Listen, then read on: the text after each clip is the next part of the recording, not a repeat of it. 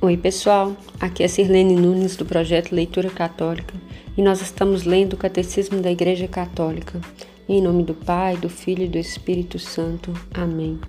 A vossa proteção recorremos, Santa Mãe de Deus. Não desprezeis as nossas súplicas em nossas necessidades, mas livra-nos sempre de todos os perigos. Ó Virgem gloriosa e bendita, São Miguel, São Gabriel, São Rafael, Santo Anjo da nossa guarda, combatei e rogai por nós. Amém. Meus irmãos, que alegria, né, que nós estamos seguindo aqui na nossa leitura. No parágrafo 2052, 2082. Então, o título é Os Dez Mandamentos, é a segunda sessão, e começa com uma frase que é: Mestre, o que devo fazer? Mestre, o que devo fazer de bom para ter a vida eterna? Ao jovem que lhe faz esta pergunta, Jesus responde primeiro invocando a necessidade de reconhecer a Deus como o único bom, como o bem por excelência e como a fonte de todo o bem. Depois Jesus diz: Se queres entrar para a vida, guarda os mandamentos. E cita ainda ao seu interlocutor os preceitos que se referem ao amor ao próximo, não matarás, não adulterarás, não roubarás, não levantarás falso testemunho, honra pai e mãe. Finalmente, Jesus resume estes mandamentos de maneira positiva. Amarás ao teu próximo como a ti mesmo. Mateus 19, 16, 19. Então, pessoal, aqui, né, essa, essa passagem bíblica de Mateus, onde tem esse diálogo de Jesus com o jovem rico, ele é, é quando Jesus vem mesmo afirmar né, os dez mandamentos, porque como nós comentamos ontem no áudio, né, os dez mandamentos eles foram é, dados a Moisés lá no Antigo Testamento, lá no Êxodo, no Deuteronômio, então eram, eram leis que norteavam a vida do povo judaico, né, lá do início lá da, da promessa de Deus e tal. E aí quando Jesus vem, alguns pensavam que ele vinha para mudar toda a lei, e ele não veio para mudar tudo, ele veio para tornar perfeito aquilo que já existia, né? Então, ele mesmo vai falar disso. E aí os dez mandamentos ele cita nessa, nessa passagem com esse jovem. E ele se sente até angustiado com as respostas de Jesus, porque muitas vezes para nós não é tão fácil seguir os dez mandamentos, né? Às vezes a gente quer as coisas de uma forma mais fácil, mais rápida, né? E, e o seguimento de Jesus ele requer sacrifícios de verdade. Então um deles é obedecer os dez mandamentos. Continuando. A esta primeira resposta é acrescentada uma segunda: Se queres ser perfeito, vai, vende os teus bens e dá aos pobres, e terás um tesouro nos céus. Depois vem e segue-me. Mateus 19, 21. Esta não anula a primeira. O seguimento de Jesus Cristo inclui o cumprimento dos mandamentos. A lei não foi abolida, mas o homem é convidado a reencontrá-la na pessoa de seu mestre, que é o cumprimento perfeito dela. Nos três evangelhos sinóticos, o apelo de Jesus dirigido ao jovem rico de segui-lo na obediência do discípulo e na observância dos preceitos é relacionado com o convite à pobreza e à castidade. Os conselhos evangélicos são indissociáveis dos mandamentos. Né? Então a gente vai ver essa, essa questão de Jesus falando essa passagem aqui, né? reafirmando os Dez Mandamentos nos três evangelhos de Mateus, Marcos e Lucas, né, que são os evangelhos sinóticos. Jesus, com efeito, retomou os Dez Mandamentos, mas manifestou a força do Espírito em ação da letra deles. Pregou a justiça, que supera a dos escribas e fariseus, como também a dos pagãos. Des desenvolveu todas as exigências dos mandamentos. Ouvistes o que foi dito aos antigos: não matarás. Eu, porém, vos digo: todo aquele que se encolerizar contra seu irmão terá de responder no tribunal. Mateus 5, 21, 22. Quando lhe é feita a pergunta: qual é o maior dos mandamentos da lei? Em Mateus 22, 36, Jesus responde: Amarás ao Senhor teu Deus de todo o teu coração, de toda a tua alma e de todo o teu entendimento. Esse é o maior e o primeiro mandamento. O segundo é semelhante a esse: amarás ao teu próximo como a ti mesmo. Desses dois mandamentos dependem toda a lei e os profetas. Mateus 22, 37 a 40. O decálogo deve ser interpretado à luz desse duplo e único mandamento da caridade, a plenitude da lei. Os preceitos, não, não cometerás adultério, não matarás, não furtarás, não cobiçarás e todos os outros, se resumem nesta sentença: amarás o teu próximo como a ti mesmo. A caridade não pratica o mal contra o próximo, portanto, a caridade é a plenitude da lei. Romanos 13, 9, 9 e 10. Olha, pessoal, que interessante, né? A gente já comentou um pouquinho sobre isso lá quando nós falamos das virtudes teologais e que eu citei para vocês a passagem bíblica, né, lá de 1 Coríntios, que vai falar que vai falar do, dos vai falar da, do, das virtudes, né? E vai falar que dentre elas a caridade, vai falar da fé, da esperança, vai falar que a caridade é a maior entre elas. E aí a gente vai ver nessa afirmação da caridade como virtude, da caridade como atitude, da caridade como mandamento da lei de Deus. É sempre a plenitude, porque se a pessoa é caridosa no sentido de que ela ama a Deus, respeita as leis de Deus e ama o próximo, provavelmente ela não vai cometer é, principalmente esses pecados, né? Se você ama a Deus e o próximo, você não vai matar, você não vai roubar, não vai cometer adultério. Por vezes, né, pela nossa inclinação à concupiscência, pode ser que as pessoas caiam no pecado. E aí vai buscar a remissão dos pecados na confissão e o arrependimento sincero. Mas, a princípio, a ideia é que a gente consiga cumprir né, a, os mandamentos baseados nesse amor a Deus e amor ao próximo. O subtítulo agora é o Decálogo na Sagrada Escritura. A palavra decálogo significa literalmente dez palavras. Deus revelou essas dez palavras a seu povo no Monte Sagrado. Ele as escreveu com o dedo, a diferença de outros preceitos escritos por Moisés. São palavras de Deus, do modo eminente, foram transmitidas no livro do Êxodo e no Deuteronômio. Desde o Antigo Testamento, os livros sagrados se referem às dez palavras, mas é em Jesus Cristo, na nova aliança, que será revelado o seu sentido pleno. O Decálogo deve ser entendido, em primeiro lugar, no contexto do Êxodo, que é o grande acontecimento libertador de Deus no centro da antiga aliança. Formulados como mandamentos negativos ou proibições, ou a maneira de mandamentos positivos, como honra teu pai e tua mãe, as dez palavras indicam as condições de uma vida liberta da escravidão e do pecado. O decálogo é um caminho de vida. Se amares teu Deus, se andares em teus caminhos, se observares os seus mandamentos, suas leis e suas normas, viverás e multiplicarás. Deuteronômio 30, 16. Esta força libertadora do Decálogo aparece, por exemplo, no mandamento sobre o descanso do sábado, destinado igualmente aos estrangeiros e aos escravos. Lembrai-vos de que fostes escravos numa terra estrangeira. O Senhor vosso Deus os fez sair de lá com a mão forte e o braço estendido. Deuteronômio 5,15. As dez palavras resumem e proclamam a lei de Deus. Tais foram as palavras que, em alta voz, o Senhor dirigiu a, a toda a vossa assembleia no monte, no meio do fogo, no meio das trevas, nuvens e escuridão. Sem nada acrescentar, escreveu sobre duas tábuas de pedra e as entregou-as a mim. Deuteronômio 5:22. Eis porque essas duas tábuas são chamadas o testemunho. Êxodo 25:16. Elas contêm as cláusulas da aliança entre Deus e o seu povo. Essas tábuas do testamento, do testemunho, devem ser colocadas na arca.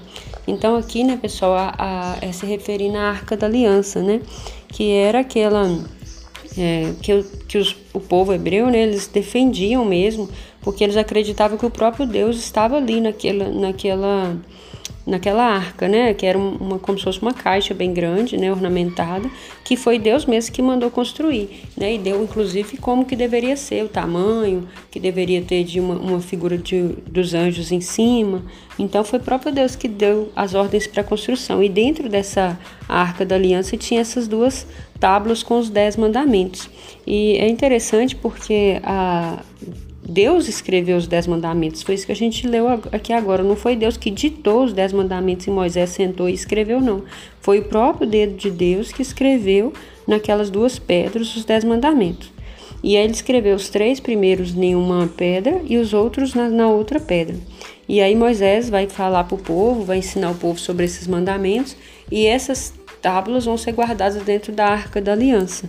Se a gente for pegar lá no livro do Êxodo e ler toda a história, a gente vai ver que a primeira que Deus escreveu, Moisés quebrou a pedra, porque ele ficou com tanta raiva que o povo tinha cometido é, pecado da adoração, né, da idolatria, que ele quebrou as pérolas. E aí ele volta lá para cima e Deus escreve de novo, e aí sim eles vão guardar essa essa, essas pedras dentro da arca, né, como se simbolizasse ali tal próprio Deus, né, além de outras coisas que depois foram colocadas na arca. Essas pedras elas se perderam, né, onde foi escrito não existe vestígio dela, não existe nada, porque a arca ela foi roubada inúmeras vezes, né, tomadas dos judeus, devolvidas e tal, então elas se perderam na história. Né, mas os mandamentos ficaram, né? A gente tem na Bíblia, a gente tem né, nas Escrituras e, e, e na obediência mesmo. As dez palavras são pronunciadas por Deus no contexto de uma teofania. Sobre a montanha, no meio do fogo, o Senhor vos falou face a face. Deuteronômio 5,4. Pertence à revelação que Deus faz de si mesmo e de sua glória. O dom dos mandamentos é dom do próprio Deus e de sua santa vontade. Ao dar a conhecer as suas vontades, Deus se revela ao seu povo. O dom dos mandamentos e a leis faz parte da aliança selada por Deus com os seus. Segundo o livro do Êxodo, a revelação das dez palavras é dada entre a proposta da aliança e a sua conclusão. Depois que o povo se comprometeu a fazer tudo o que o Senhor dissera e a obedecer. O decálogo sempre é transmitido depois de se lembrar a aliança. O Senhor, nosso Deus, concluiu conosco uma aliança no Horeb. Deuteronômio 5:2. Os mandamentos recebem seu pleno significado no íntimo da aliança. Segundo a Escritura, o agir moral do homem adquire todo o seu sentido na aliança e por ela. A primeira das dez palavras lembra o amor primeiro de Deus por seu povo. Tendo o homem por castigo do pecado decaído do paraíso da liberdade para a escravidão deste mundo, as palavras do Decálogo, vós primeiro dos divinos mandamentos, aludem à liberdade eu sou o Senhor teu Deus, que te fez sair da terra do Egito e da casa da escravidão. Êxodo 20, 20 versículo 2 e Deuteronômio 5, versículo 6. Os mandamentos propriamente ditos vêm em segundo lugar. Exprimem as implicações da pertença de Deus, incluída pela aliança. A existência moral é resposta à iniciativa amorosa do Senhor. É reconhecimento, homenagem a Deus, e culto de ação de graças. É cooperação com o plano de Deus executado, com o plano que Deus executa na história. A aliança e o diálogo entre Deus e os homens são ainda confirmados pelo fato de que todas as obrigações são enunciadas na primeira pessoa, eu sou o Senhor, e dirigidas a um outro sujeito, tu.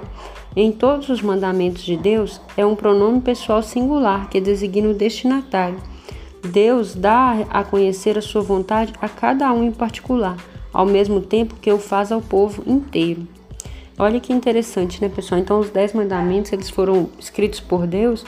Ele mesmo escreveu porque ele fala: Eu sou o Senhor teu Deus, eu que fiz sair, tirar vocês do Egito, da escravidão. Então, ele vai falando sempre na primeira pessoa e ele vai se dirigindo a uma, como se ele estivesse falando a uma pessoa só o tu, né, que é o, o, o sujeito aqui que a gente está falando. Então, para uma pessoa, então cada vez que a gente lê os dez mandamentos é para mim, é para você. Então, é individualmente, é Deus pedindo para você seguir aquelas regras, ou para mim, né, na, na, na, pessoa do singular. Apesar de ter proclamado a todo o povo e valer para todos, né, mas ela é individual. O Senhor prescreveu o amor para com Deus e ensinou a justiça para com o próximo, a fim de que o homem não fosse nem injusto nem indigno de Deus. Assim, pelo Decálogo, Deus preparou o homem para se tornar seu amigo e ter um só coração com o próximo. Da mesma maneira, as palavras do Decálogo continuam válidas entre os cristãos. Longe de serem abolidas, elas cres cresceram e se desenvolveram pelo fato da vinda do Senhor na carne. Aqui é uma, uma, um texto de Orígenes, né, que é um escritor lá do, dos primeiros séculos. O título agora é o Decálogo na tradição da Igreja. Fiel à Escritura e de acordo com o exemplo de Jesus, a tradição da Igreja reconheceu ao Decálogo uma importância e um significado primordiais. Desde Santo Agostinho, os Dez Mandamentos têm um lugar preponderante na catequese dos futuros batizados e dos fiéis. No século XV, adotou-se o costume de exprimir os preceitos do Decálogo em fórmulas rimadas, fáceis de memorizar e positivas que ainda estão em uso até hoje. Os catecismos da Igreja com frequência têm exposto a moral cristã seguindo a ordem dos Dez Mandamentos. A divisão e a numeração dos mandamentos tem variado no decorrer da história. O presente catecismo segue a divisão dos mandamentos estabelecidas por Santo Agostinho e que se tornou tradicional na Igreja Católica. É também o das confissões luteranas. Os padres gregos fizeram uma divisão um tanto diferente, que se encontra nas igrejas ortodoxas e nas comunidades reformadas. Os Dez Mandamentos enunciam as exigências do amor de Deus e do próximo. Os três primeiros se, mais, se referem mais ao amor de Deus e os outros sete ao amor ao próximo. Com a caridade, abrange dois preceitos com os quais o Senhor relaciona toda a lei e os profetas. Assim, os próprios dez preceitos estão divididos em duas tábuas. Três foram escritos numa tábua e sete na outra. Aqui, pessoal, achei interessante porque explica a questão quando Jesus fala que os mandamentos se resumem a dois, né? Amar a Deus sobre todas as coisas e ao próximo como a ti mesmo. Então, os três primeiros se referem ao amor de Deus e os sete outros se referem ao amor ao próximo. E assim foram escritos nas duas tábuas, né? Separadamente. O Concílio de Trento ensina que os dez mandamentos obrigam os cristãos e que o homem justificado ainda está obrigado a observá-los e o Concílio Vaticano II afirma a mesma doutrina. Como sucessores dos apóstolos, os bispos receberam do Senhor a missão de ensinar a todos os povos, pregar o evangelho a toda criatura, a fim de que todos os, a fim de que os homens todos, pela fé, pelo batismo e pela observância dos mandamentos, alcancem a salvação. Né, que é um trechinho do Concílio Vaticano II falando da missão dos bispos de evangelizar e de ensinar o catecismo. Agora o título é a unidade do decálogo. O decálogo forma um todo inseparável. Cada palavra remete a cada uma das outras e, de, e a todas. Elas se condicionam reciprocamente. As duas tábuas se estabelecem mutuamente, formam uma unidade orgânica. Transgredir um mandamento é infringir todos os outros. Não se pode honrar os outros sem bendizer a Deus, seu Criador. Não se pode adorar a Deus sem amar a todos os homens e suas criaturas. O Decálogo unifica a vida teologal e a vida social do homem. Agora tem o título Decálogo e a Lei Natural. Os Dez Mandamentos pertencem à revelação de Deus. Ao mesmo tempo, tempo ensinam-nos a verdadeira humanidade do homem, iluminam os deveres essenciais e, portanto, indiretamente, os direitos humanos fundamentais, inerentes à natureza da pessoa humana o Decálogo contém uma expressão privilegiada da lei natural.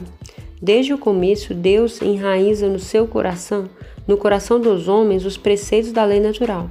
Inicialmente, ele os contentou em olhos em lhes recordar. Foi o Decálogo. Aqui é Santo Irineu, né, falando que quando Deus escreve os Dez Mandamentos, ele está recordando os homens que existe uma coisa que é natural, por exemplo, não matar, não roubar é natural, deveria ser pelo menos, né? Embora acessíveis à razão, os preceitos do Decálogo foram revelados para chegar a um conhecimento completo e certo das exigências da lei natural. A humanidade pecadora tinha necessidade desta revelação. Aí aqui São Boaventura vai dizer: uma explicação completa dos mandamentos no Decálogo se tornou necessária no estado de pecado por causa do obscurecimento da luz da razão e do desvio da vontade. Conhecemos os mandamentos de Deus pela revelação divina que nos é proposta na igreja e por meio da consciência moral. Né? Então também há uma necessidade de ensinar, né? de sempre explicar. Desde o início e até hoje a gente precisa estar sempre entendendo como que funciona isso, os mandamentos. Agora o título é a obrigatoriedade do decálogo.